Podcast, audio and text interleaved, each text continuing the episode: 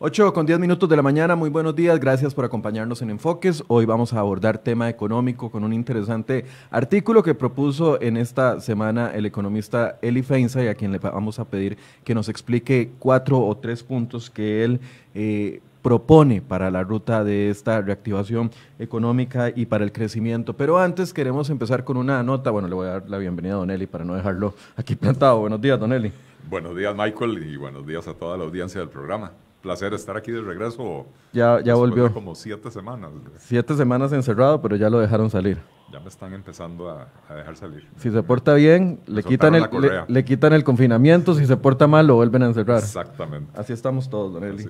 Antes les decía, vamos a empezar dando una actualización de lo que sucedió ayer en la Asamblea Legislativa con una situación que se dio entre dos personas del Partido de Liberación Nacional, un diputado, el diputado David Gurzón, y un asesor legislativo de la oficina del diputado Gustavo Viales, donde eh, se acusa de un tema de agresión y de violencia. Eh, le pedimos al diputado Gustavo Viales que nos acompañe en este inicio unos minutos para darnos una actualización de lo que se dio el día de ayer. Ayer eh, hubo un pronunciamiento bastante importante de don Gustavo Viales. Don Gustavo, tal vez nada más para las personas que tal vez algunas no sepan qué fue lo que sucedió ayer, una pequeña actualización de lo que sucedió el día de ayer. Bueno, buenos días, eh, Michael y las personas que nos escuchan y que nos siguen. Quiero decir primero que me hubiese gustado estar en el set con Don Eli analizando el tema económico y las medidas que se tiene para atender los hechos ocurridos ayer eh, requieren más bien una intervención en otra parte. Eh, sí, muy lamentable, estábamos en plenario legislativo y se dio eh, la lamentable situación de que un compañero diputado agregue golpes a un, a un asesor, eh, particularmente en mi despacho. Eh, ya habíamos en la fracción analizado y discutido el tema y yo había ejercido una sanción, digamos, como la fracción lo pidió. Eh, me parece que eso tenía que quedar de ese tamaño y bueno, en ningún momento, como lo he dicho, nada, absolutamente nada justifica la violencia ni la agresión a la integridad física de una, de una persona. Como ocurrió menos, eh, es lo que se espera del comportamiento de un diputado de la República. Cuando usted dice agarró a golpes, estamos hablando de, puñetazos. ¿De qué estamos hablando, don Gustavo? Sí, lamentablemente fue bastante serio y fue bastante violento. Eh, yo no quiero profundizar en eso porque ya van a existir investigaciones al respecto, pero sí existen grabaciones, videos, muchos testigos eh, y es tan cierto como que el diputado Bolsón en su comunicado en ningún momento lo niega. Ahora, e, esta situación se da porque este asesor, eh, Giancarlo Casasola, que lo conocemos de amplia trayectoria en la Juventud de Liberación Nacional, eh, emitió una opinión dentro de un chat privado. Eso, eso es lo que tenemos información. Así es, fue dentro de un chat privado que se filtró. Y, bueno, como corresponde, ante el señalamiento de los compañeros, yo procedí con una llamada de atención por escrito. Existen formas, digamos, para resolver ese, esas diferencias y según hubiese sido la voluntad de la fracción, así hubiese actuado. Yo en eso jamás voy a defender una, un irrespeto. Y, y así se hizo. Yo creo que eso tenía que quedar de esa forma. Pero usted entenderá que ante los hechos que se dieron, eh, eso le da otra connotación a la cual yo, yo no estoy de acuerdo. Ahora, don Gustavo, usted ayer pedía la renuncia del diputado. El diputado finalmente en la noche, a eso de las 8.30 de la noche, eh, se pronunció, dijo que no iba a renunciar a su curul. ¿Cómo lo, eh, ¿Cómo lo deja esto o cómo deja la fracción a nivel interno, ya con una solicitud no solo de usted como diputado, sino como secretario general del partido? Bueno, yo conversé con el jefe de fracción, esto lo vamos a llevar a, a una reflexión a lo interno. Me parece que la fracción no puede quedarse callada. Eh, esto es un partido que ha llevado el discurso de la paz y un país que por medio de la paz hemos intentado resolver nuestros conflictos. No podemos tolerar eso. A nivel de partido, pues ya eh, se va a hacer una investigación y también se va a llevar el curso que corresponda. Pero me parece que sí es necesaria una posición fuerte. El, el tema va a llegar a las autoridades eh, judiciales también. Así es. ¿Qué, qué esperarían que suceda de, a, partir de ahora eh, en la fracción, a nivel interno, la comunicación interna con el diputado? Yo he visto varios pronunciamientos de varios diputados de Liberación Nacional molestos por lo que se dio. Bueno, yo esperaría, como lo dije en mis declaraciones, que evitar este proceso engorroso, divisorio, eh, difícil al interno de la fracción, me parece que lo más sensato es que don David ya tal vez más eh, tranquilo pueda meditar y pueda este, repensar su posición, eh, hacerse de la vista ciega o mirar para otro lado, me parece que no es el camino adecuado eh, ignorar como si nada hubiese pasado y llegar como si nada hubiese pasado no es lo oportuno. Giancarlo es un asesor de la fracción, asesora a los diputados de la fracción. Si en algún momento coinciden en comisiones o en reuniones o incluso entre otros asesores, me parece que no es, no es lo oportuno eh, y no estamos nosotros para multiplicar más la violencia. Bien, gracias don Gustavo por esta actualización. Con todo gusto. Saludos y buen día. Vamos a estar pendientes de lo que suceda. Era un lunes que no, eh, un martes que no, no preveíamos que se iba a enfocar tanto en el tema de matrimonio igualitario, por un lado, y terminar con esto, Don Eli. Eh, sí, bueno, yo, yo, creo que en este país debemos de, aprender a ponerle punto final a, ciertas discusiones, ¿verdad? Eh, el tema del matrimonio igualitario se discutió durante por lo menos una década, si no más, eh, y en realidad no, es que se discutió, es que se evitó tomar decisiones al respecto. Como siempre que eso sucede, se judicializa el problema.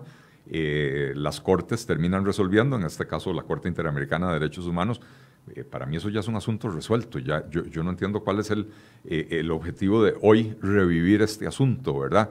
Eh, han tenido un año y medio desde la resolución de la Corte y ahora vienen a decir que por la pandemia, que empezó hace siete semanas para efectos de Costa Rica, que por la pandemia necesitan otro año y medio más, ¿verdad? Me parece que es... pretender prolongar una discusión que no le ha hecho ningún bien al país, ¿verdad? Es, es un tema que polarizó al electorado en las elecciones pasadas, eh, es un que quisiéramos repetir en las próximas elecciones y pretender prolongar esto durante un año y medio más es, básicamente llevar este tema otra vez al centro de las próximas elecciones. Un error para mí gravísimo de los diputados que firmaron esa moción. 26 eh, diputados. 26 diputados que, firmaron esa moción eh, y por supuesto que, caldea los ánimos, ¿verdad? Eh, no, creo, creo que eh, el asesor legislativo, Giancarlo Casasola, cometió un error. Eh, eh, por supuesto que lo que él dijo, su, valoración sobre las personas que firmaron esa moción, está totalmente protegida por su libertad de expresión. Pero no es lo mismo en un chat de amigos, tal vez puede ser un chat de compañeros de trabajo, donde lo que hacemos es quedar de acuerdo para ir a tomarnos unas birras el viernes en la noche o lo que sea, hacer un comentario de esa naturaleza y otra en un chat del trabajo, ¿verdad? Eh, entonces, ciertamente él cometió un error. Y ese error, como dijo el diputado Viales, merece una sanción eh, administrativa, digamos, ¿verdad?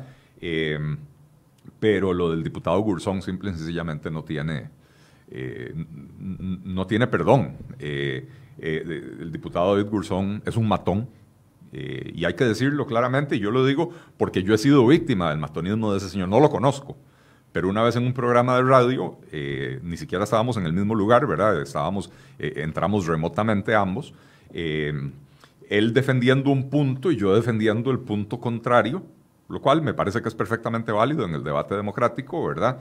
y como no podía argumentar en contra de lo que yo estaba diciendo, entonces lo que hizo fue agarrar el micrófono para tratar de eh, esparcir falsedades acerca, acerca de mí, ¿verdad? Me empezó a decir, el tema era eh, las tasas de, usura, ¿verdad? Sí, uno de los proyectos que él ha eh, defendido. Su, proyecto estrella, ¿verdad? y, bueno, es un proyecto del que yo estuve opuesto. Y, bueno, en vez de rebatir con argumentos, empezó a decir que claro, que se notaba que yo era empleado de los, de los bancos y que no sé Perdón, si yo soy empleado de los bancos, alguien que me enseñe el cheque, porque nunca he sido empleado, bueno, hace 30 años trabajé durante un año y medio para un banco, nunca más en mi vida. Eh, no asesoro bancos, no soy, no soy cliente, eh, perdón, soy cliente de los bancos, mi única relación que tengo con ellos. Eh, cuando yo estoy a favor o en contra de un proyecto es porque hago mi valoración de qué le conviene o no le conviene al país. Pero es el estilo del diputado David Gurzón, ¿verdad? Es un matón que ayer pasó de las palabras a los golpes. y eso para mí es imperdonable. Eh, ciertamente el diputado es, de acuerdo con la jurisprudencia de este país, dueño de su curul, no, no, no hay forma de exigirle que se vaya.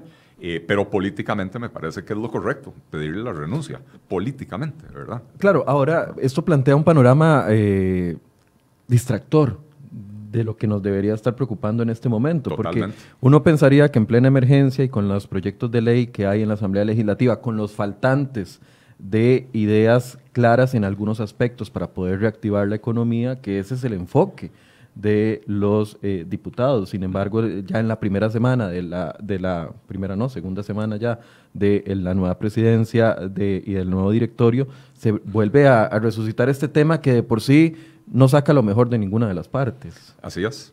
Por eso empecé mi comentario diciendo que yo creo que en Costa Rica tenemos que aprender a, a ponerle fin a ciertas discusiones, ¿verdad? Eh, eh, no, a ver, fue una discusión dura, la, del matrimonio igualitario fue una discusión dura, fue una discusión difícil, fue una discusión que provocó eh, divisiones en la sociedad costarricense y fue una, una, discusión que polarizó un proceso electoral de una forma que yo creo que hoy la enorme mayoría de los costarricenses reconocen que no fue sana. Eh, listo, ya se resolvió, dejémoslo, dejémoslo así, ¿verdad?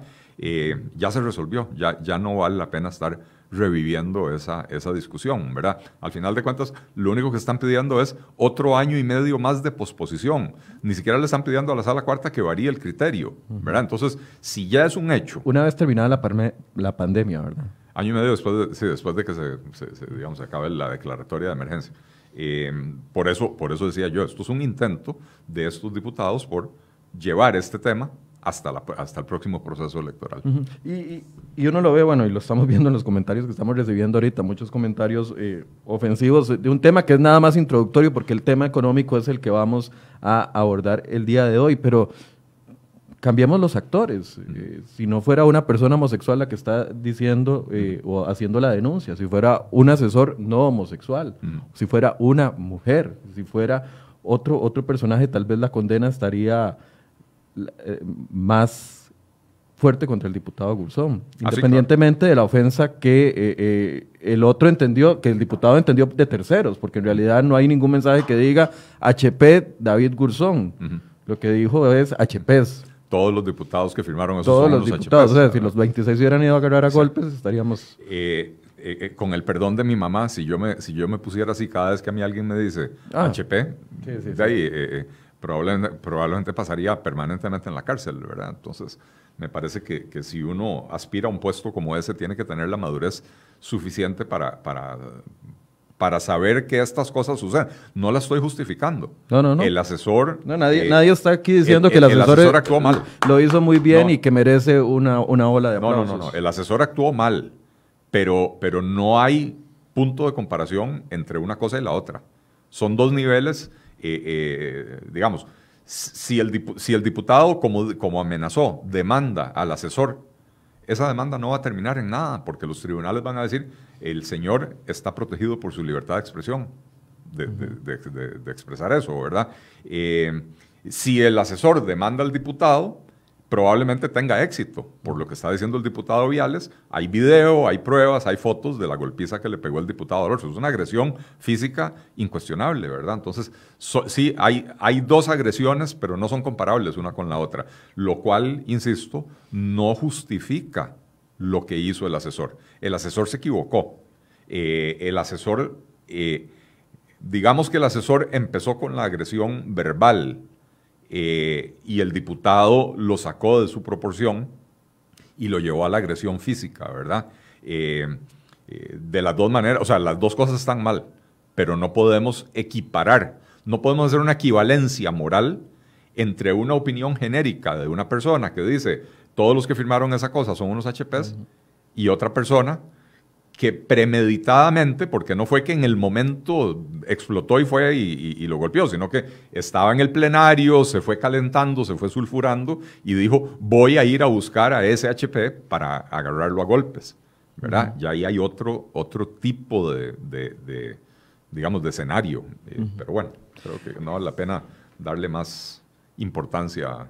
independientemente, y, otra vez, bueno, cada quien entiende lo que quiere entender. Si entienden las personas que nos están escuchando que estamos justificando al asesor, bueno, lo entenderán así, no es el, el, hecho. Pero lo que le decía es que distrae una vez la atención de un tema, porque a ver, si hay una denuncia contra un diputado, ya sabemos cuáles son los procedimientos. Se le va a tener que solicitar el levantamiento de la inmunidad, va a tener que llegar la, la fiscal general a otro allanamiento a la Asamblea Legislativa, muy probablemente para recuperar las pruebas, etcétera, etcétera. O sea, ya esto distrae la atención de lo, de lo que nos verdaderamente nos está preocupando, que es la economía del país. Sí. Eh, y por eso insisto, creo que eh, al final de cuentas la actitud del diputado Viales eh, que manifestó ahora es, correcta, listo, bueno, ya, ya se dio el problema ayer, ya hay investigaciones en curso, dejémoslo ahí, ya creo que como país tenemos que aprender a superar divisiones, a superar discusiones y poder movernos eh, hacia lo que, eh, hacia las... Em, o sea, no quiero decir hacia lo verdaderamente importante, porque ese es un argumento que a mí me parece eh, inaceptable.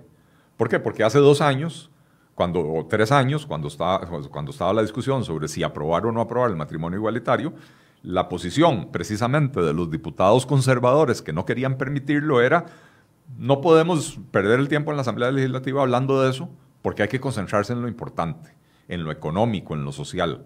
Bueno, entonces ahora no usemos el argumento desde el otro lado, ¿verdad? Quienes defendemos el matrimonio igualitario, no digamos, no discutamos ahora matrimonio igualitario porque hay que concentrarse en lo importante. No, lo que pasa es que ya es un tema que se resolvió. Listo. Y cuando un tema se resuelve, eh, eh, usualmente hay gente que queda contenta con la resolución y hay gente que queda descontenta con la resolución. Es como ir a ver un partido de fútbol, ¿verdad? Mi equipo gana, yo salgo feliz del estadio, mi equipo pierde, yo salgo infeliz del estadio. Pero el, partido ya se jugó, ya no hay nada más que hacer, ¿verdad? Eli, eh, primero quiero pedirle una valoración sobre el plan de reapertura de estos 80 días, son 78 días prácticamente, en el que la economía se va a ir reabriendo dependiendo del comportamiento. Eh, yo, yo eh, no, no, me atrevo a opinar sobre un tema que definitivamente no es de mi, de mi campo de, conocimiento. Eh, siempre lo he dicho y lo digo en ese artículo que vamos a comentar después. Cuando sea prudente o cuando sea seguro reabrir la economía, y esa es una decisión que le toca a las autoridades sanitarias, ¿verdad? Eh, por lo que yo he visto de otros países que han empezado a reabrir, eh, están haciendo cosas similares, ¿verdad? Son planes de apertura gradual progresiva eh, y en ese sentido me parece que es correcto. ¿Por qué? Porque, porque eh, tenemos una enfermedad que es altamente contagiosa para la cual no hay una cura ni hay una vacuna, ¿verdad? y el contagio se da básicamente cuando la gente entra en contacto. Los, los contagiados con los no contagiados, con un altísimo porcentaje de personas que no presentan síntomas, entonces no hay manera de saber que tiene el virus, pero lo tiene y lo puede transmitir, ¿verdad?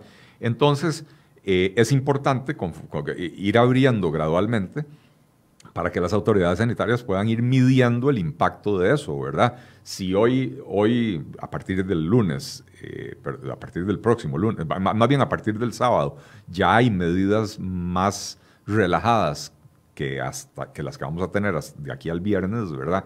Entonces, en cinco o seis días se va a empezar a notar si hay un incremento, un incremento significativo en los casos, ¿verdad? Porque ese es más o menos el periodo en el cual se empiezan a manifestar los síntomas de la enfermedad en las personas en las que se manifiestan. Entonces, eh, eh, el proceso gradual le permite a las autoridades sanitarias ir haciendo esas mediciones y decir, ok, tomamos estas decisiones, la gente está respetando las, las, eh, las instrucciones, no hubo un crecimiento del contagio, entonces podemos continuar, ¿verdad? Entonces, en ese sentido, me parece que, me parece que es bien, más allá, más allá de que eh, eh, estoy seguro que cualquier persona podría agarrar ese cronograma y agarrar y decir, ¿por qué los restaurantes solo al 30% o, al, o, al 50%? Eh, o, por qué las playas solo de 5 a 8 de la mañana? A mí en lo personal me parece que es una babosada. Eh, ¿Por qué digo que es una babosada? Porque eh, usted quiere que la gente tenga más horas para, para, ir a la playa para evitar la concentración. Si usted limita a 3 horas al día, más bien podría provocar una concentración de gente en la playa a esas horas, ¿verdad? Pero yo no soy el que conoce ese tema, entonces eh, confío que, digo, insisto, confío en que las autoridades sanitarias están tomando decisiones correctas en ese sentido. Em, y, cómo se llama? Em, y estoy claro, insisto, que todos podemos agarrar algún puntito de ese plan y, criticarlo, como acabo yo de criticar el de la playa, pero me parece que en términos generales eh, eh, es una propuesta acorde con las prácticas que están siguiendo en otros países. Lo, que es cierto es que no está pensado para que la, la, economía se reactive en ocho semanas. O sea, no está pensado en ese, en ese, en, ese marco hay que ir a prueba y error a ver cómo se va comportando el virus. O sea, es un borrador que se va a ir escribiendo en, los próximos días. Así es. Y los resultados económicos no se van a ver de la noche a la mañana. Los resultados económicos no se van a ver de la noche a la mañana, incluso si decretan una apertura total de la noche a la mañana. O sea, si, si el país dijera, nosotros ya superamos el problema sanitario, a partir de mañana volvemos a la normalidad, se acabaron las restricciones vehiculares, se acabaron las restricciones de movimiento, la gente puede salir de fiesta, abran los bares, etc., la, la normalidad no va a regresar de la noche a la mañana. Por algo que también digo yo en, en ese artículo, y es que con cada día que pasa, son más y más las, las, empresas, y especialmente las micro y pequeñas empresas, que se quedan sin capital de trabajo y que entonces se ven obligadas a cerrar permanentemente. y entonces, cuando salgamos del confinamiento y empecemos a recorrer las calles de las ciudades del, y de los pueblos del país, nos vamos a dar cuenta de que los comercios que conocíamos y a los que acostumbrábamos visitar para comprar cosas para eh, los restaurantes, etcétera, que una buena parte de ellos ya no va a volver a existir. ¿verdad? Y entonces las personas que perdieron su empleo van a encontrar que no es tan fácil encontrar empleo. ¿verdad? Eh, entonces, no, no hay soluciones mágicas y de la noche a la mañana no va a suceder absolutamente nada. Ahora, el punto en el que estamos ahorita es eh, un punto que también es difícil de evaluar. No sabemos cuánto es la afectación real del desempleo todavía, porque la medición, la última medición no nos dio la fotografía completa. No tenemos la fotografía completa de la pobreza, no tenemos la fotografía completa de la informalidad. Lo que sí sabemos es que las cifras todas van a mejorar. Ese es el punto de partida en el que estamos ahorita, mayo 2020. Eh, así es, en efecto. Lamentablemente en Costa Rica, y creo que estos, eh, esto tiene que ser una lección que nos quede para después de la pandemia de, cosas que hay que corregir. Eh, un país necesita información eh, no solo veraz, sino también oportuna para poder tomar decisiones. Eh, no podemos seguir en este, en este ritmo de eh, encuestas trimestrales para medir el desempleo. Tenemos que desarrollar alguna, algún otro instrumento de desempleo que nos permita saber mínimo mes a mes qué es lo que está pasando. Vea que en Estados Unidos semana a semana ellos saben cuántas personas eh, cayeron en situación de desempleo. Entonces usted tiene una estadística de desempleo y usted sabe que 23 millones de personas perdieron el empleo en las últimas cuatro semanas en Estados Unidos, usted le suma eso a la cantidad de desempleados y puede por lo menos estimar la tasa de desempleo. ¿verdad? En Costa Rica no tenemos un, un equivalente de eso. Entonces, las cifras de abril las vamos a conocer en agosto. Para agosto ya es muy tarde. O sea, esa, información en agosto es histórica, ya no sirve para la toma de decisiones, las que teníamos que tomar en abril, las que tenemos que tomar en mayo, ¿verdad? Eh, pero, pero, ¿cómo se llama? Pero ciertamente hay ciertas cosas en las que uno se puede fijar y, tratar de, inferir algo, ¿verdad? Eh, las solicitudes de suspensión de contrato laboral o de reducción de jornada eh, eh, que ha recibido el Ministerio de Trabajo hasta la semana pasada afectaban a 151 mil trabajadores. Teníamos 300, 315 mil desempleados. Entonces, solo esas solicitudes están afectando a, a, una cantidad de gente que es el equivalente a la mitad de los que ya estaban desempleados. Eh, y estos no se consideran desempleados, porque estas son personas que o les redujeron la jornada o siguen teniendo un contrato laboral, pero en, en, calidad de suspensión. Pero además, hasta la semana pasada, hasta el jueves de la semana pasada, si no me equivoco, jueves o viernes de la semana pasada, el 6 de mayo, el Ministerio de Trabajo había recibido 598 mil y pico solicitudes de bonos proteger.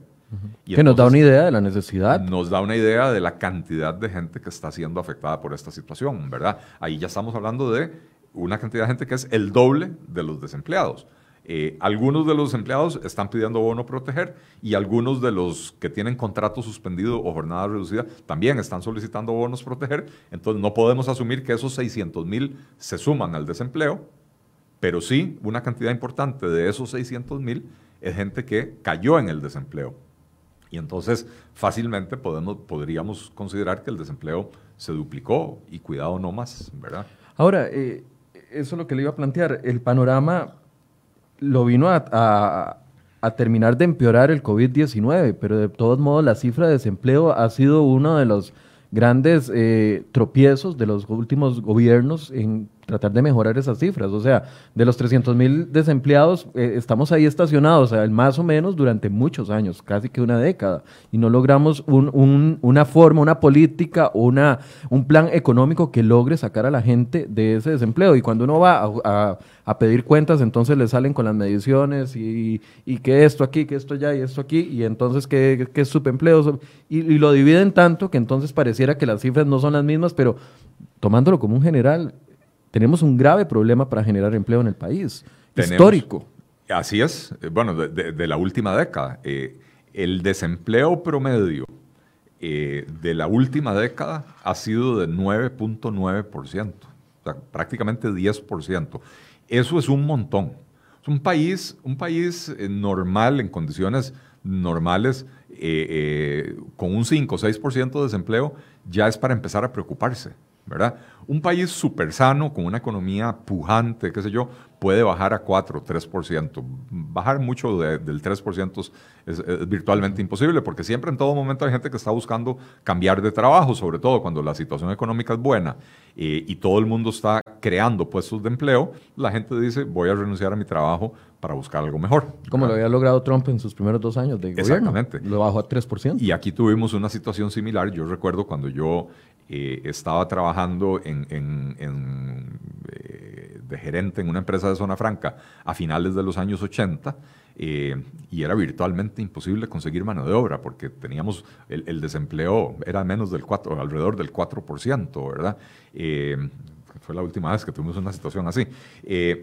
pero el punto es, un país que ya, va, ya llega al 5 o 6% tiene que empezar a preocuparse por el tema del desempleo. Un país que pasa 10 años promediando 10% de desempleo eh, y que no haya hecho nada por resolver el problema, eh, eh, es prácticamente criminal consigo mismo el país, ¿verdad? O la cifra de, pobreza que también lleva estacionada en el 20%. Yo no, bueno, gracias por... desde mediados de los años 90 venimos con esa cifra de, pobreza estancada por encima del 20% y ojo, estamos destinando em, eh, alrededor de 11, 12, 13 puntos porcentuales del PIB cada año a la política social del gobierno. Es un montón de plata y no logramos reducir la pobreza.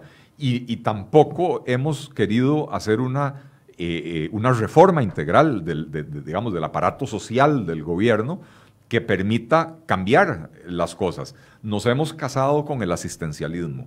¿Qué es el asistencialismo? Es agarrar y decirle a la persona en condición de pobreza, venga, pobrecito usted, yo le voy a regalar lo que usted necesita para vivir.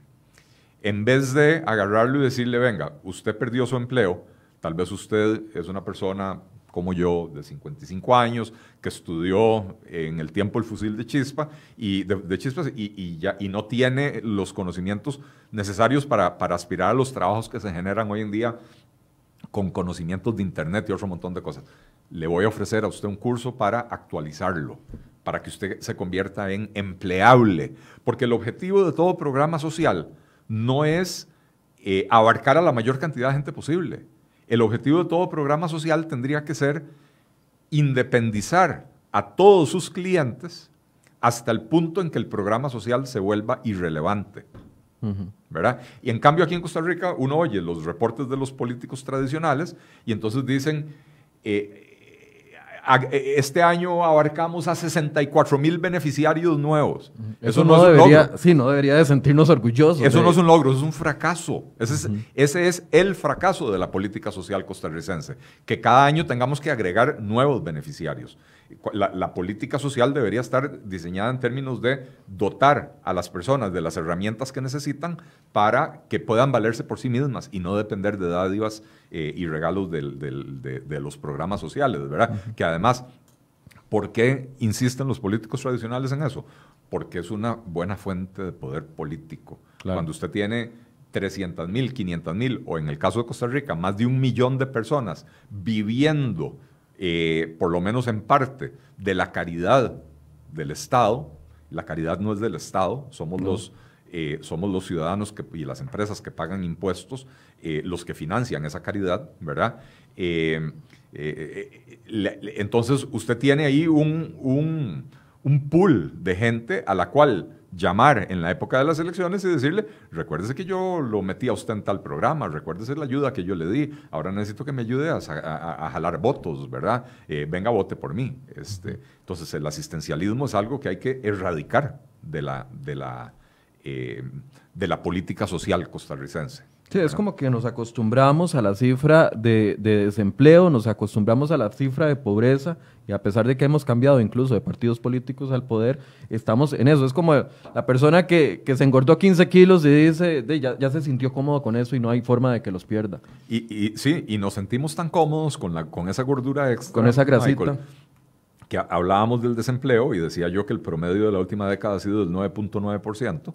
Eh, pero el promedio de los últimos cinco trimestres ha sido de casi 12%. O sea, en, el último año y pico, el desempleo se había disparado, ¿verdad? Veníamos, veníamos con eh, ocho y medio, 9, 9 y medio, 10, bajaba 9, qué sé yo, pero ya en los últimos cinco o seis trimestres, ya, ya ahora perdí la cuenta, el desempleo ha estado por encima del 11%, promediando casi un 12% en, en, en el último año y piquito.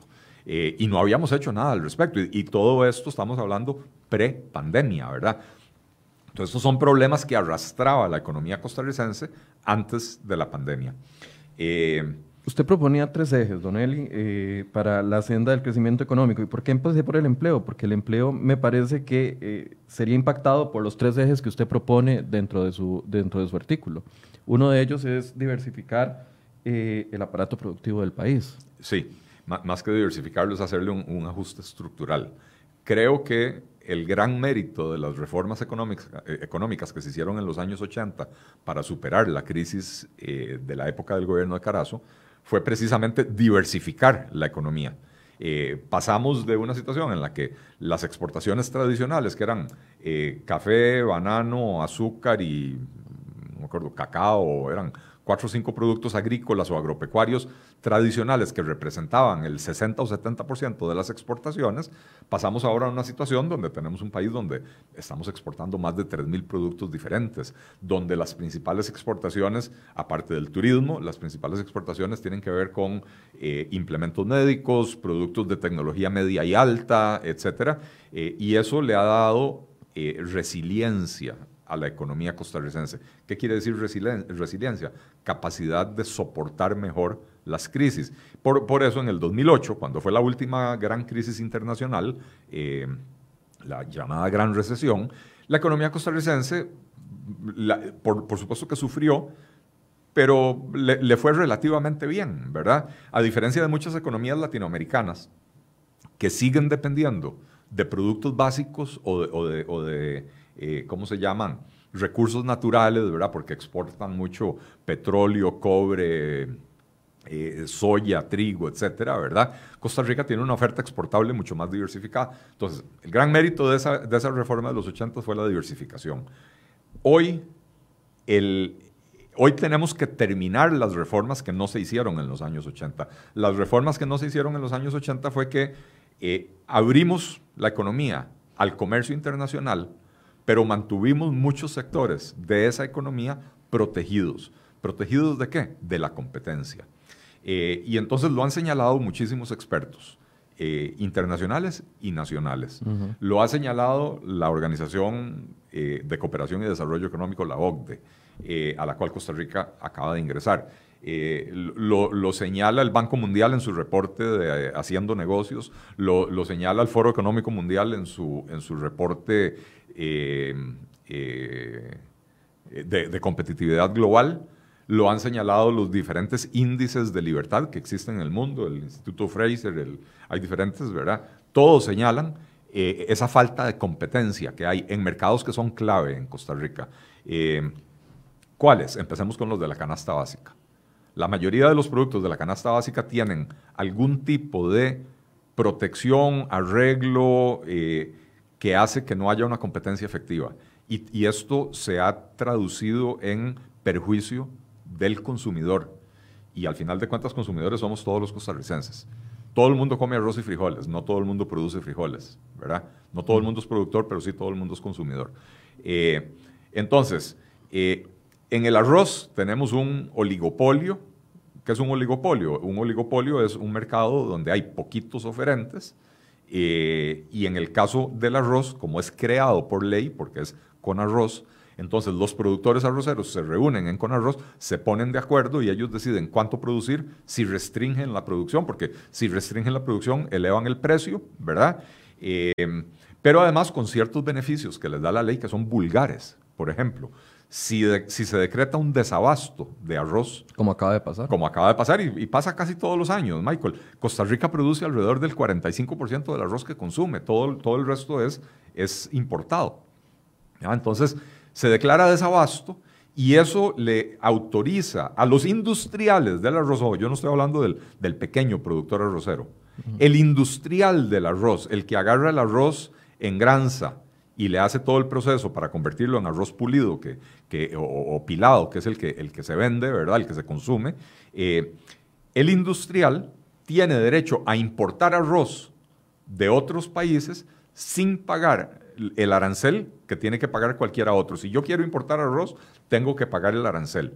Pero si un industrial del arroz lo importa, no paga el arancel. ¿Y a qué precio lo vende en el mercado costarricense? Al mismo. Al mismo precio porque el precio está fijado por el MEI. Correcto. Y entonces el, el industrial se embolsa esa diferencia. Entonces, una política que enriquece enormemente a los grandes productores, no a los pequeños productores de arroz, ¿verdad? Y empobrece tremendamente a los consumidores. Así tenemos en el arroz, así tenemos en el azúcar. Eh, en, los materiales de construcción tenemos un oligopolio, básicamente un duopolio en cemento, que hace que el cemento en Costa Rica sea más caro que en otros países. Este, tenemos en, la importación de varilla prácticamente un monopolio. Que, entonces, son los dos productos básicos de la construcción. Esa es la canasta básica de la construcción, cemento y varilla, ¿verdad? Y entonces encarece enormemente la vivienda, encarece las fábricas, encarece, qué sé yo. Este, entonces, tenemos un montón de mercados, y electricidad, combustibles, eh, eh, donde, donde no hay competencia efectiva. E, eso es lo que le iba a decir entonces, cuando usted habla de ajuste estructural, es la apertura a todos esos productos para que haya competencia, productos en esos productos y servicios, haya competencia y así se pueda haber mayor cantidad de empresas que se dedican al tema eh, o a la importación o a la exportación, etcétera, etcétera, y así generan empleo, generan impuestos, generan una mayor cantidad de beneficios que no se están dando en este momento. Y, también se genera un, un, control del costo de la vida y una disminución de los costos de producción, ¿verdad? Eh, porque al final de cuentas Costa Rica lo que tiene son problemas de productividad y competitividad. Eh, y entonces, en la medida en que usted fomenta la competencia en todos estos sectores, y hablemos de banca, o que la banca, aunque está abierta a la competencia, no hay realmente una competencia efectiva. Eh, seguros se abrió a la competencia, pero seguimos teniendo un operador dominante que es tan dominante en ese mercado que eh, no, no digamos que no hemos percibido aún todos los beneficios de la apertura en seguros, aunque sí hemos percibido muchos beneficios de la apertura en seguros y también de la apertura bancaria, ¿verdad?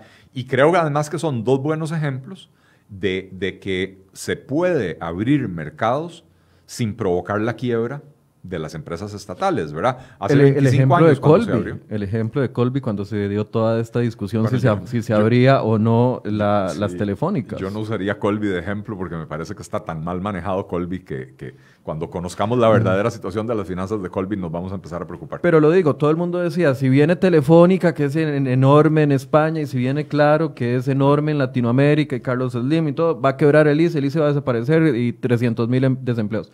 Eso no sucedió. No, no solo no sucedió, sino que además hoy en Costa Rica tenemos 8 millones de líneas de teléfono celular. Eh, o sea, ni siquiera fue... E, e, el ICE perdió participación de mercado y el ICE perdió clientes, ¿verdad? Pero, o sea, Colby, pero lo que en realidad pasó fue que de pronto se volvió tan fácil conseguir una línea celular, porque yo no sé cuántos de los que nos están escuchando recuerdan lo que, las maromas que uno tenía que hacer hace 20 años para conseguir un teléfono celular. Este, em, uno iba y pedía el teléfono, tenía que pagar un depósito de garantía y podían pasar no sé cuántos años o cuántos meses hasta que lo llamaban a uno y le decían, ya está su línea, ¿verdad? Eh, y entonces se volvió tan fácil que ahora todo el mundo va y saca una línea, hay gente que saca dos líneas, tiene una en la casa, otra la anda en el, teléfono en el bolsillo cuando sale de la casa, etc. Hay 8 millones de líneas o más de 8 millones de líneas en un país con 5 millones de habitantes. Entonces, eh, lo que pasó fue que el mercado creció. Por eso, por eso es que el ICE no, no, no quebró. Hay suficiente mercado para el ICE y para sus competidores. ¿Verdad? Yo incluso creo que ese es un mercado que se podría abrir un poco más también, ¿verdad? Eh, si eso pasara en electricidad, si pasara en arroz, si pasara en frijoles, si pasara en azúcar, si pasara en otros bienes que están actualmente regulados, o sea, para que suceda más bien es la pregunta, ¿Qué es voluntad política, un ah, plan a mediano y largo plazo? ¿Por qué si hemos tenido gobiernos de diferentes partidos eh, en los últimos 20 años no hemos dado esos pasos? El elemento número uno es voluntad política, Michael. Este, la razón por la que este tipo de cosas no, no suceden en Costa Rica es porque las personas o las empresas que han recibido estas protecciones eh, son muy poderosas económica y políticamente hablando, ¿verdad? Entonces, eh, tradicionalmente era una, eh, digamos, una competencia, en la época del bipartidismo, era una competencia entre los dos partidos eh, prevalecientes de la época para ver a cuáles sectores beneficiaban, porque esos sectores financiaban las campañas políticas. Hoy ya no, ya no está tan claro, ¿verdad? Pero son sectores que se acostumbraron a vivir con la protección estatal. Vea por qué la Dos Pinos produce leche, helados, quesos, otro montón de cosas aquí en Costa Rica y los vende en Guatemala o en Panamá más baratos de lo que los vende aquí en Costa Rica. Porque si usted quiere importar queso o helado o leche de Guatemala o Panamá, tiene que pagar un arancel de importación, impuesto de importación tan alto que no vale la pena importar eh, eh, el, producto de estos otros países. Pero se dan el lujo de venderle a los guatemaltecos el producto hecho en Costa Rica más barato de lo que se le, de lo que se le venden a los ticos. Para eso sirve la protección, ¿verdad?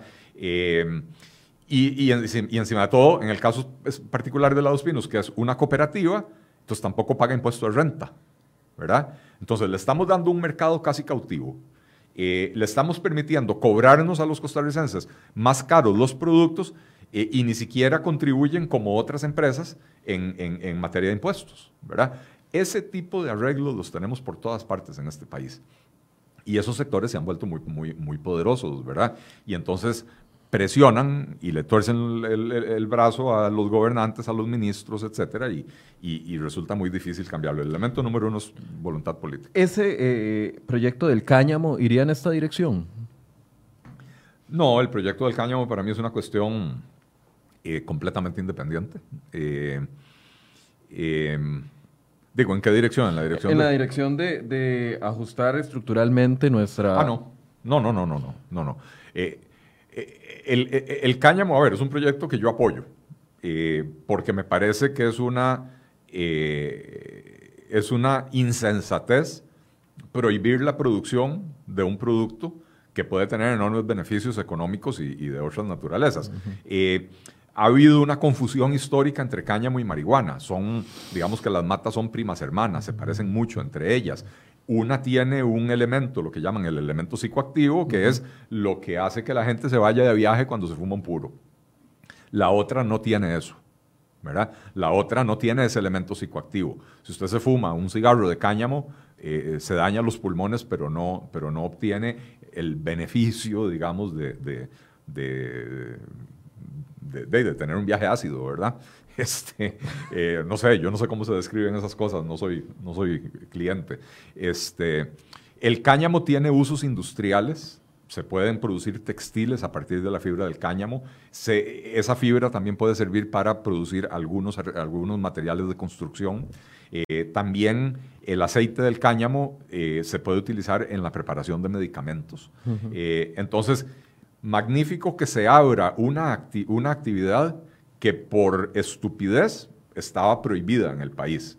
Pero eso no es un cambio estructural de la economía. Eso es simple, simple sencillamente... Un producto más al menudo. Un, producto más. Eso no es reactivación económica tampoco, Michael, porque reactivación, como lo dice la palabra, es agarrar algo que ya existe y está inactivo, dormido o adormecido y reactivarlo. El cáñamo no existe. Entonces, el cáñamo es una nueva actividad a la que se podrán dedicar costarricenses que encuentren en ese negocio. Eh, dentro de la ruta que anunció doña Pilar Garrido la semana anterior y que estuvimos conversando eh, con ella el lunes, eh, digamos que no veo nada de esto que usted está planteando. En este, en este punto en específico, en, este punto de, del ajuste estructural. Las, las medidas que anunció doña Pilar el viernes, a ver, es un, es un conjunto de medidas, casi todas muy buenas, pero no... Casi todas muy repetidas. Eh, bueno, todas preexistentes, ¿verdad? Este, no, no, ¿cómo se llama?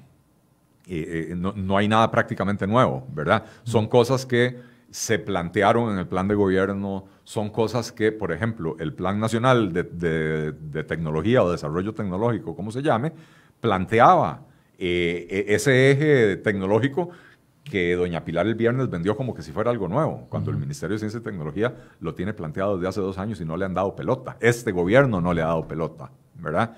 Este, entonces, eh, pero, pero a ver, pero son medidas positivas. Sí, sí. rescatemos eso. Son medidas positivas. Eh, un plan agresivo de obra pública es algo que este país necesita desde hace mucho tiempo. Enhorabuena que, que, se plantea de esa manera, aunque no va a tener eh, eh, todos los efectos en el corto plazo, ¿verdad? ¿Por qué?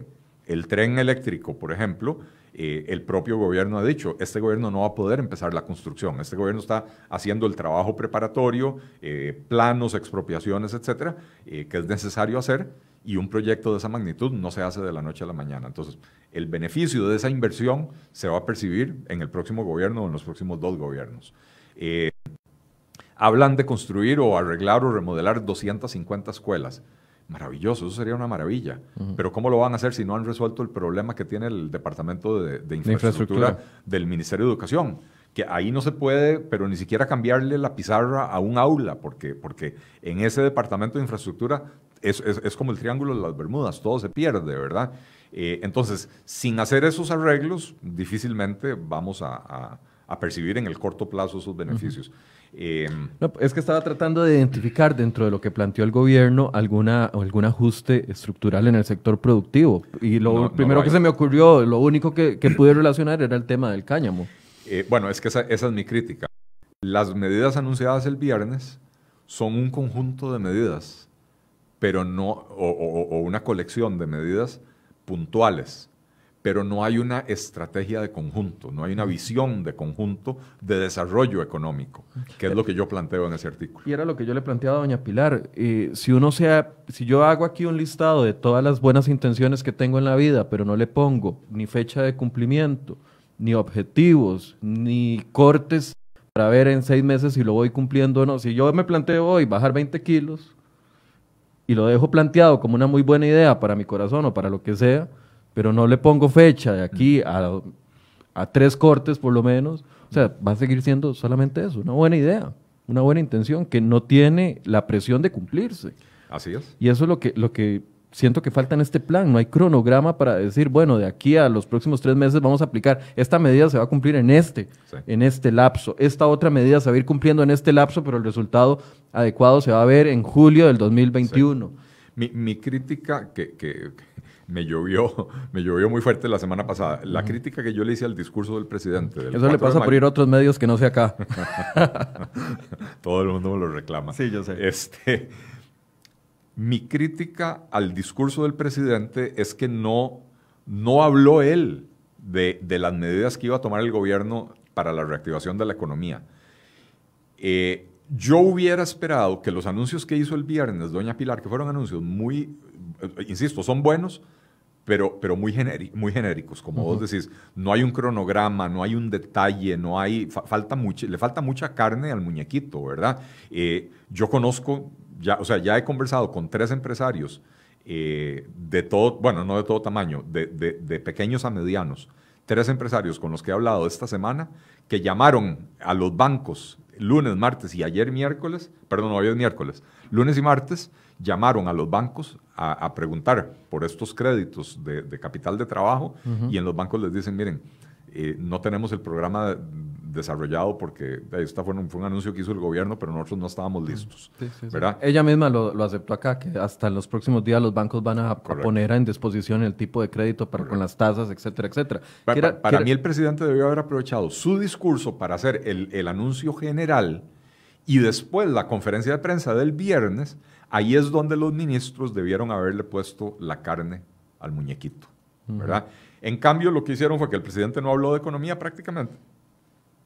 Doña Pilar hizo los anuncios muy genéricos y todavía nadie le ha venido a poner la carne al esqueleto.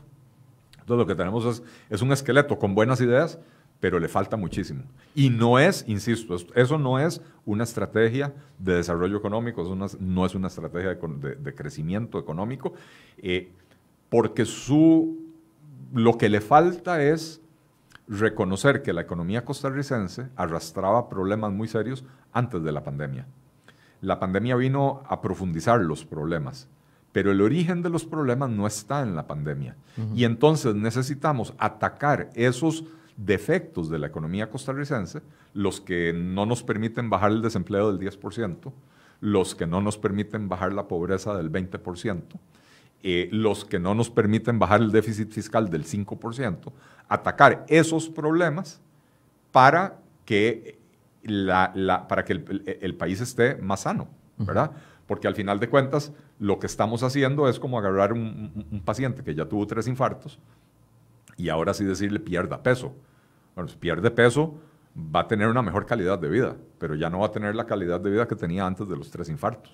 El otro eje que usted plantea, don Eli, es la reforma del Estado, y aquí eh, seguimos esperando los proyectos de ley que hemos logrado identificar como reforma del Estado, que no quiere decir que sean los únicos, pero los que se han hablado, como la reforma del que ya decía doña Pilar, bueno, y lo dijo el nuevo ministro de Presidencia, se va a presentar finalmente este mes de mayo el proyecto de ley de empleo público. Eh, cierre de instituciones es otro tema que uno identifica como parte de la reforma del Estado, eh, que vendrá, pero vendrá más lento y no sabemos si va a venir en una etapa del gobierno en el que ya no tiene fuerza ni interés para poderse aprobar. O sea, en realidad queda muy poco tiempo. el próximo año, lamentablemente, ya es un año preelectoral donde reformas importantes va a ser muy difícil que se aprueben, ¿verdad? Eh, y, este año, eh, que usualmente ya se empiezan a complicar las cosas para, los gobiernos, eh, digamos que con el tema de la pandemia todavía tiene un cierto espacio en la Asamblea Legislativa para aprobar cosas importantes. yo el otro día escuché a doña Pilar Garrido en una entrevista en otro canal de televisión, eh, donde empezó a hablar de reforma del Estado, dijo que ya pronto se va a presentar y, eh, y hablaba de cerrar, 30, cerrar o fusionar 30 instituciones y, y dijo, eh, dijo la, periodista le preguntó y, qué, quería decir eso. Dijo, son 30 instituciones que van a dejar de existir. No necesariamente sus funciones van a dejar de existir, se fusionan con otras, algunas sí desaparecen del todo. Pero, pero si es la institución X entra dentro de ese programa, esa institución X ya usted no la va a volver a ver. Ese nombre desaparece. Y yo dije, a la pucha, 30% es más del 10% de las instituciones públicas. Si uno siempre se habla de que son 330, instituciones, pero en realidad ahí están, ahí están incorporadas las 82 municipal, eh, municipalidades y los consejos municipales de distrito, que son otros, no sé si 7, 8. Eh, o sea, en realidad uno de ahí tiene que quitar 80 o 90 instituciones, lo que quedan son 240. Eh, y si usted cierra 30, yo, yo al escucharla dije, es una cuestión importante, ambiciosa. La periodista le pregunta, y doña Pilar, ¿cuánto va a ser el ahorro que vamos a percibir por el cierre de esas instituciones? Y cuando dijo eh, va a ser el 0.08%, ah, van, van, a cerrar las instituciones que la gente ni siquiera sabe que existen, que cuando cuando a usted le digan que estamos cerrando el fondo de becas para Punta Arenas, decir, ¿existía un fondo de becas para Punta Arenas? Sí, en efecto existe, tiene siete empleados y, siete directivos. Es que esa es mi preocupación, cuando hablan de reforma del Estado y el ejemplo que sale es FONAVE. El cierre de FONAVE. que, ya se debió haber hecho, porque FONAVE ya lo dejaron sin funciones Pero a ver, y sigue existiendo. Para el tamaño del problema, FONAVE es un granito. Bueno, las 30 instituciones que, que escogieron, que no han dicho cuáles son, pero que representan un ahorro del 0,08%, o sea, nada, deben ser instituciones como el FONAVE o más pequeñas, ¿verdad? Eh, y entonces, eh, eh, eso no es reforma del Estado. Eso es un corolario de la reforma del Estado. Pero reforma del Estado quiere decir replantearse las funciones que está haciendo el Estado costarricense, de qué manera se pueden hacer más eficientemente para que los recursos que hay no se gasten todos en la planilla, sino que, que lleguen a los programas que desarrolla el gobierno. Pero, pero la reforma del Estado se, se, limita a empleo público y cierre instituciones, desde su eh, perspectiva. No, no, no, no, no. Este, la, a ver, para empezar, uno no puede equiparar reforma del Estado con cierre de instituciones. Eh, y uno no puede plantear una reforma del Estado con el único fin de ahorrar recursos. Porque si ese es el... Mal. Eh, eh, eh, ¿Cómo se llama? ¿qué, es lo que quiero decir con esto? El Estado costarricense cumple ciertas funciones. Y muchas de esas funciones son funciones que la sociedad costarricense quiere que el Estado cumpla. Otras no. En otras el Estado se ha ido metiendo, no necesariamente con el apoyo popular, ¿verdad? Pero este, pero entonces no podemos agarrar y decir, cerremos eh, FODESAF, porque ahí hay un montón de plata y nos vamos a ahorrar mil millones, un, millón, un, billón de colones al año. ¿Y qué hacemos con la gente que depende de esos programas sociales? Entonces, la reforma del Estado tiene que eh, buscar eh, mejorar la eficiencia de los programas, tiene que buscar sí, ahorrar recursos para que, para que la plata le llegue a los beneficiarios de los programas en vez de quedarse en la planilla. Y, yo en ese artículo cito un ejemplo del, presupuesto de la República del 2016, según un análisis que hizo la Contraloría General de la República, em, eh, el 62% de toda la plata que se dedicó a los programas sociales en Costa Rica se fue en planillas, perdón, en remuneraciones, lo cual es salarios, más eh, pluses, y pensiones, ¿verdad? 62%. De cada 100 colones que había para atender a los pobres, 62 colones se quedaron en la planilla. Otros 38 quedan para pagar alquileres, mantenimiento de los edificios, carros, etc. Y después de pagar todo eso, lo que sobra, no sé exactamente cuánto es, diga usted que es un 10%, es un 15%, eso es lo que le llega a los beneficiarios de los programas. Ahí tiene usted una muy buena explicación de por qué, teniendo más de 40 programas sociales en el país, la pobreza sigue estancada por encima del 20%. Estamos destinando mucha plata, esa plata que se destinó en el 2016 fueron 3.9 billones de colones. Eso fue el 13% del PIB de ese año. Es mucha plata, Michael. No es, no es que no hay plata para la pobreza, es que la estamos malgastando. Es que nos sale carísimo repartirla. Bueno, es que el problema es el enfoque asistencialista. Cuando el enfoque es voy a quitarle plata a unos para repartírsela a otros, hay un peaje en el medio.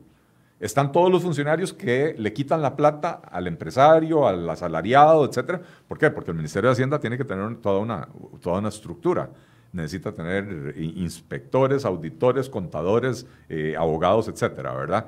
Em, y, cómo se llama? Eh, pero después esa plata hay que transferírsela a Limas, al FONA, al, a, a, FODESAF, a diferentes entidades, eh, y esas entidades tienen sus propias estructuras, ¿verdad? Entonces, en ese, en ese paso, usted recaudó aquí 100 colones y al beneficiario final le llegaron 15 o 20 o 10 ni siquiera sabemos exactamente cuánto.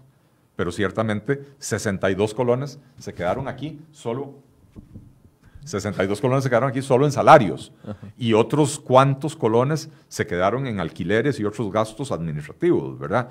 Entonces no hay manera con esa estructura de que la política social vaya a funcionar. Por eso el enfoque tiene que ser otro, el enfoque tiene que ser brindar a las personas las herramientas que necesitan para valerse por sí mismas. Para que una persona que cae en situación de desempleo eh, puede ser que pase tres, cuatro meses o dos años en desempleo, que aproveche ese tiempo para capacitarse en algo que le permita eh, aspirar a un mejor trabajo, de manera que eventualmente ya no dependa de la ayuda estatal. Ese tiene que ser el enfoque. Hay un tercer eje que usted propone que es el tema de la sostenibilidad de las finanzas públicas, que a mí en este contexto me preocupa muchísimo, más viendo la cantidad de créditos que estamos eh, aprobando por el tema de la emergencia. Eh, los destinos se han cambiado en algunos de los créditos, algunos diputados eh, presionan para que el dinero que se vaya a aprobar vaya para B, C. Ayer está todavía el tema de las repercusiones del tema del tren, del préstamo del tren, si se aprueba o no, y si se aprueba, entonces que ese dinero se utilice para otras cosas, que no se puede porque así está negociado. O sea, eh, el panorama sin reforma fiscal era complicado. Vino la reforma fiscal y nos planteaba una ruta de recuperación a mediano plazo y ahora con el COVID-19 nos cambia toda la, los planes que teníamos para ir saliendo de la, de la situación fiscal en materia de, recursos públicos. Eh, y, es normal que cambie absolutamente todo porque tenemos una situación imprevista que tiene un combatirla tiene un costo enorme y no podemos... Y no tenemos una cuenta bancaria con un ahorro suficiente. entramos a la crisis en la peor situación posible.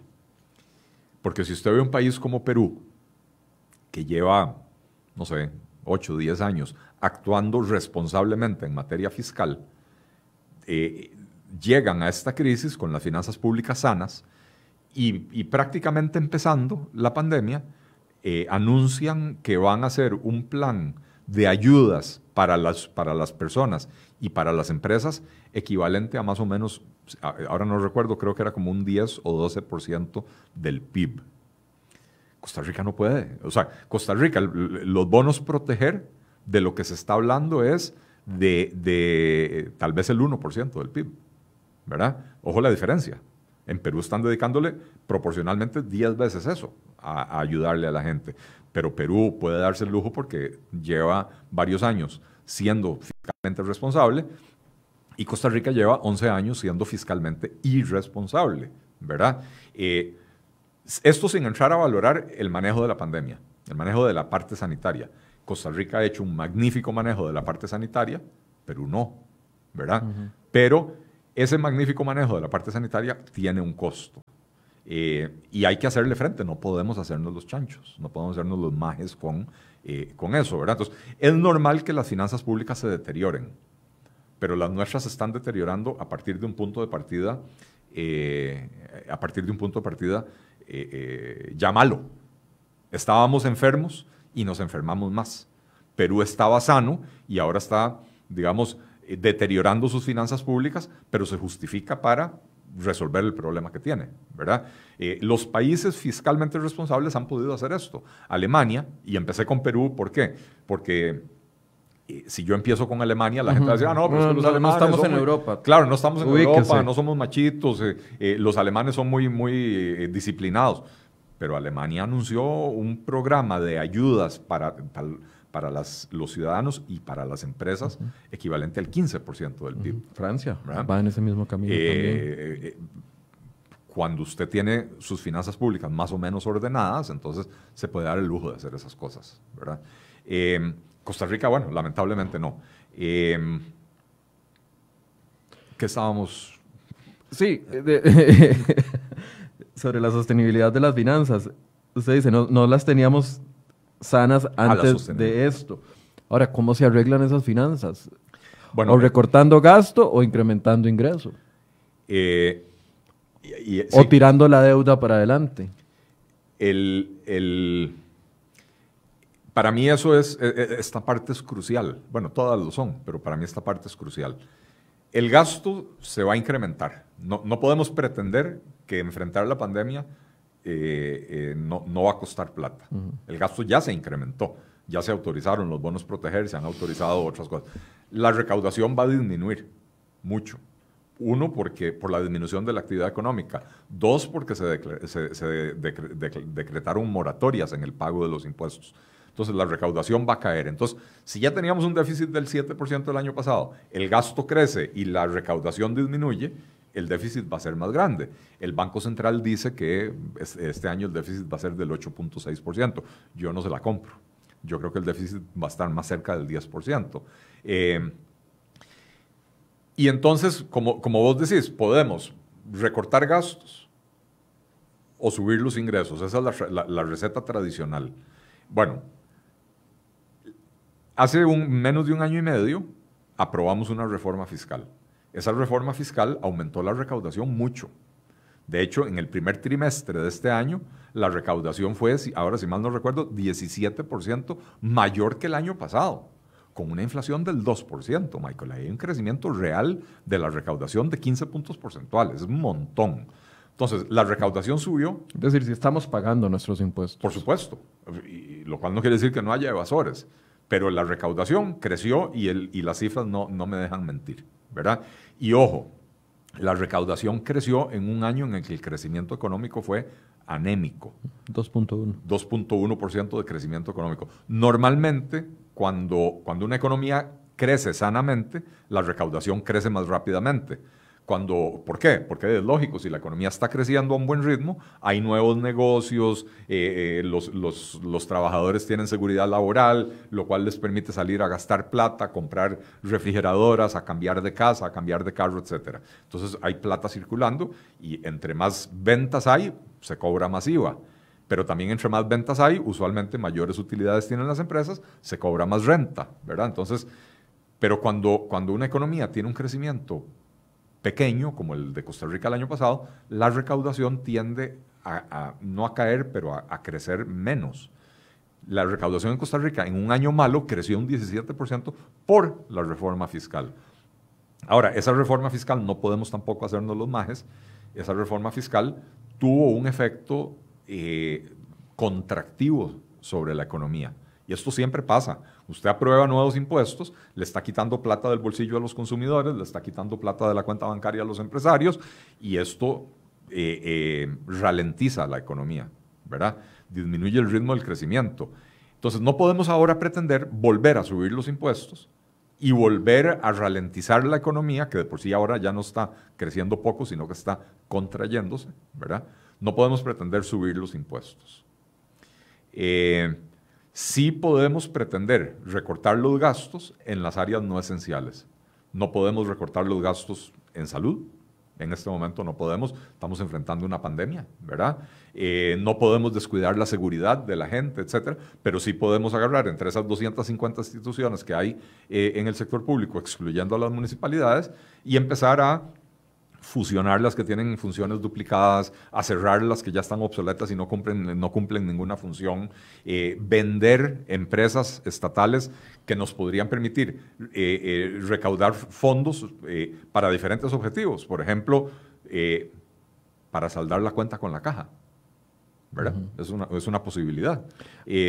entonces, por el lado de los gastos, sí hay trabajo que se puede hacer por el lado de los ingresos, creo que sería dispararnos en el pie, pretender subir impuestos en esta coyuntura.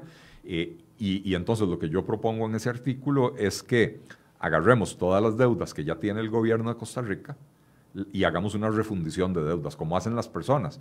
Cuando usted tiene una deuda del carro, una deuda de la casa, tiene deudas de tarjeta de crédito, tiene una deuda con, con, con Goyo o con Monje porque compró la pantalla plana y la licuadora y la batidora y, el robot ese que aspira las alfombras, ¿verdad? Este, y entonces usted va a un banco y dice, mire, tengo todas estas deudas, se me volvieron inmanejables. El banco le, le hace usted un préstamo grande, cancela las otras deudas y usted queda con una sola deuda en, eh, a, tasas de interés de banco en vez de tasas de interés de almacén o tasas de interés de tarjeta de crédito que usualmente son mucho más altas. Entonces usted tiene un alivio. Bueno, los países también pueden hacer eso. Costa Rica puede ir al Fondo Monetario Internacional y decir, mire, en los próximos tres años yo tengo vencimientos de la deuda que equivalen al 30% del PIB. Estamos hablando de que son vencimientos de la deuda 30% del PIB, hagamos el cálculo rápido, 150 son mil 18 mil millones de dólares. Ajá, lo está Eh, sacando colones. Sí, eh, 40 Colones, mil millones de colones. eh, 250 mil. Bueno, No, no ya, ya, sí, yo soy mal. Para, más, más bien, eh, eh, para hacer multiplicaciones al aire soy muy malo. Este, es un montón de plata, ¿verdad? Eh, y, y no, suave, 18 mil no. Eh, 30%, sí, sí, el PIB anda por 60 mil millones, 6 por 3, 18, 18 mil millones de dólares en los próximos tres años.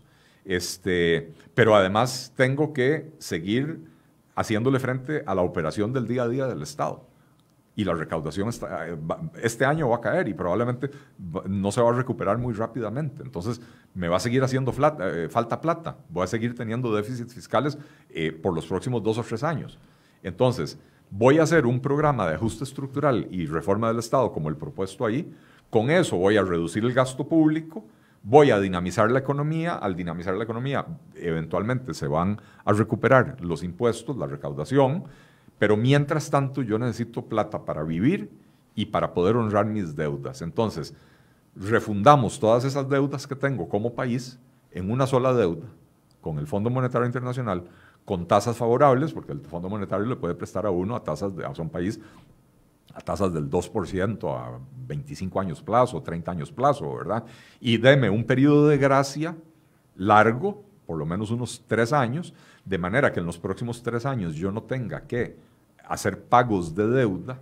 ¿Y por qué eso es importante, Michael? Porque, por ejemplo, en el presupuesto de este año, eh, lo que se llama servicio de la deuda, que es amortizar deuda y pagar intereses, eh, la suma de esas dos cosas representa como un 38-39% de todo el presupuesto. ¿Qué quiere decir eso? Que de cada 100 colones que el gobierno está autorizado para gastar, 39 se van a, lo- a- a- a cancelar deudas. Quedan solo 61 colones. 61 colones para qué? Para enfrentar la pandemia, pero también para Pagar eh, salarios, pagar para salarios, ayudas etcétera. sociales, Ah, etcétera, Entonces, etcétera. Conforme va creciendo el endeudamiento, porque ojo, en este momento el gobierno tiene ocho créditos en negociación. Casi 2 mil millones de, de dólares. Eh, yo creo que es más. Como 2006. Sí. Eh, yo creo que es más. Yo creo que como 3.000, casi 2.900. No, no me haga caso con la cifra, pero por ahí anda. Este, Por eso, en lugar de hacer un, un- un arreglo de pago, estamos acudiendo a un montón de organismos distintos para Así es. obtener dinero, fondos para subsistir. Y que ojo- se necesita, se necesita, porque si Pero- no, entonces pero no ojo- tenemos, pero, pero o- no- yo no veo ese, ese norte, digamos, de un gran eh, reajuste estructural de la deuda. No, No. Ni siquiera lo han mencionado los ministros. no, es porque uno no puede ir al Fondo Monetario Internacional a pedir plata por la, por la linda cara. Cuando uno va al Fondo Monetario Internacional a pedir esa cantidad de plata, el Fondo Monetario lo que le dice es, ok, magnífico, yo se lo presto. Ujú. Pero suba impuestos y recorte planilla. Eh, no necesariamente. Eh, en, eso, en lo que son préstamos de ajuste estructural, el fondo le dice al país, presénteme un programa de ajuste estructural de la economía que genere los recursos suficientes para que esta deuda sea pagable. O sea, usted lo que me tiene que demostrar es que va a hacer las cosas que tiene que hacer para poder pagar su deuda. Y entonces depende del país cómo lo hace. Si es subiendo los impuestos, si es bajando el gasto, si es haciendo... Pero lo que ciertamente el país necesita hacer es dinamizar la economía costarricense para que la recaudación crezca, no porque subieron los impuestos, sino porque la economía se dinamizó y hay tantos negocios ocurriendo que la gente está pagando más impuestos, ¿verdad? Eh, eh, por eso se llaman préstamos de ajuste estructural. Son préstamos que se hacen para darle el espacio a los países de hacer ajustes significativos en su economía y en su aparato estatal para resolver los problemas que viene arrastrando, como los viene arrastrando Costa Rica, y para ponerse en un plano más alto de crecimiento. Costa Rica, ojo, esto yo creo que es un dato importante. Eh, antes de la crisis del 2008, Costa Rica, la, la, última década antes de esa crisis, Costa Rica creció a un promedio de casi 5% anual. Después de esa crisis, la siguiente década crecimos a un promedio del 3, 3.58% anual. O sea, ya hay casi un punto y medio menos de crecimiento por año. Y eso es lo que explica que el desempleo se, nos haya disparado desde antes de la crisis a después de la crisis y que no lo hayamos podido disminuir. El crecimiento económico no es suficiente para absorber toda la mano de obra. Eh, pero el último año, el año pasado, crecimos apenas un 2.1%, ¿verdad? Este, eh, ¿Cómo se llama? Eh, entonces, a, un crecimiento del 2.1% no hay manera de que un país como Costa Rica salga adelante. Entonces, nosotros, reactivar la economía no puede ser nada más volver a crecer al 2%. Hoy, con el panorama de este año, el Banco Central estima que la economía va a, contraerse en un 3.6% del PIB. Eh, Fitch Ratings, la, calificadora de riesgo, dijo que 4%.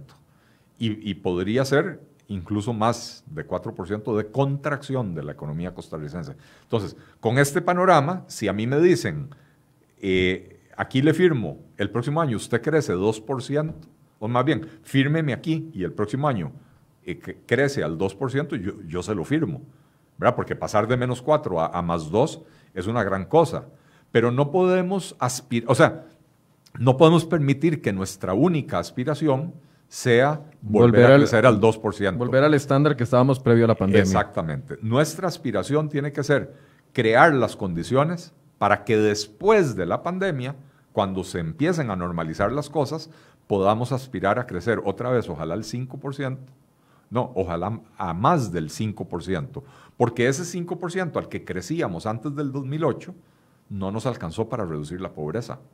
¿Verdad que no? Entonces, ojalá que podamos aspirar a crecer al 6, al 7, al 8% anual. ¿Es, ¿Es posible eso? Claro que es posible. Panamá lleva haciéndolo más de 15 años. 15 eh, o 20 años. Panamá en la última década, que fue una década de que el crecimiento mundial fue menor, eh, Panamá en la última década tuvo un crecimiento cercano al 6% promedio. Eh, Panamá hace 20 años nosotros lo veíamos para atrás como un país subdesarrollado, o sea, subdesarrollado, más subdesarrollado que nosotros, ¿verdad? Hoy en día Panamá tiene el ingreso promedio de las personas en Panamá es 30 o 40 superior, eh, por ciento superior al ingreso promedio de los costarricenses. Sigue teniendo muchos problemas, sí, pero cuando hay plata hay cómo resolverlos, ¿verdad? Cuando hay hambre no hay cómo resolver los problemas. Eh, entonces, tenemos que aspirar a poder crecer al 5, al 6, al 7% anual para resolver los problemas que venimos arrastrando de mucho tiempo. Una conclusión, Don Eli. Em, esa que acabo de hacer para mí es la, es, la conclusión. Las reformas que hay que hacer son significativas, son profundas, eh, no es fácil, no es fácil, se requiere de mucha voluntad política. La razón por la que vos no ves que el gobierno de la República vaya al Fondo Monetario Internacional a pedir un crédito de esta naturaleza es porque este gobierno no está comprometido con el ajuste estructural de la, de la economía y menos con la reforma del Estado, ¿verdad? Y entonces, ojo, las tonteras que hace fueron a pedirle un préstamo de 508 millones, De, dólares al Fondo Monetario Internacional, no es un préstamo de ajuste estructural, es, apoyo presupuestario. es un préstamo de apoyo presupuestario. ¿Qué, quiere decir apoyo presupuestario? Es plata para que el gobierno gaste como se le pega la gana. No viene condicionada, digamos, como el crédito del tren, que es para el tren. Eh, no viene como el crédito para la ruta 32, que es para la ruta 32. No. Apoyo presupuestario es para que el gobierno lo gaste en lo que se le pega la gana. Es un crédito a cinco años plazo, o sea, lo tenemos que pagar en cinco años. Cuando ya la economía, decía yo, en los próximos tres años tenemos vencimientos equivalentes al 30% del PIB. Entonces, si nos dieron 30, eh, perdón, sí nos dieron tres años de gracia y sí la tasa de interés es favorable. Pero después de los primeros tres años, tenemos dos, años para devolverle esa plata al Fondo Monetario Internacional. Eso, no podemos resolver una crisis de largo plazo con créditos de corto plazo, ¿verdad? Eh, no, simple, y sencillamente no podemos. Básicamente lo que necesita el país es un plan a, mediano y largo plazo económico que los gobiernos se comprometan a cumplirlo. Como lo que hemos estado reclamando también en el tema de infraestructura, un plan a 10, 15 años que los gobiernos, independientemente del partido que sea, se comprometan a cumplirlo por el beneficio de los ciudadanos, de los que estamos pagando los impuestos. Así es. Así es, es lo que yo propongo en, ese artículo que me publicó ayer el periódico La Nación, eh, un plan estratégico para hacer una, una serie de reformas estructurales importantes en el país para corregir los errores del pasado y que en el futuro podamos crecer como, como debe de ser, ¿verdad? Eh, creo que Costa Rica tiene el, talento humano, los recursos naturales, eh, eh, la bendición de la naturaleza, la energía, la energía limpia para poder ser un país con, con otro nivel de crecimiento y no con los problemas que tiene. Muchas gracias a Don Eli Feinstein por esta hora y un ratito que nos pasamos hoy, pero era, quería abordar los tres ejes eh, en, su en su complejidad para que pudiéramos entender cuál era la propuesta. Muchas gracias, Don Eli. Eh, a vos las gracias, Michael, por la invitación siempre y, muchas gracias a todo el público, eh, incluso a los que mandan ahí comentarios ofensivos que no tienen pies ni cabeza. Bien, gracias a Don Eli y también muchas gracias a ustedes por su compañía. Mañana vamos a estar hablando del ROP con la nueva superintendente de pensiones, Rocío Aguilar. Así que los esperamos para que ustedes puedan acompañarnos a partir de las 8 de la mañana.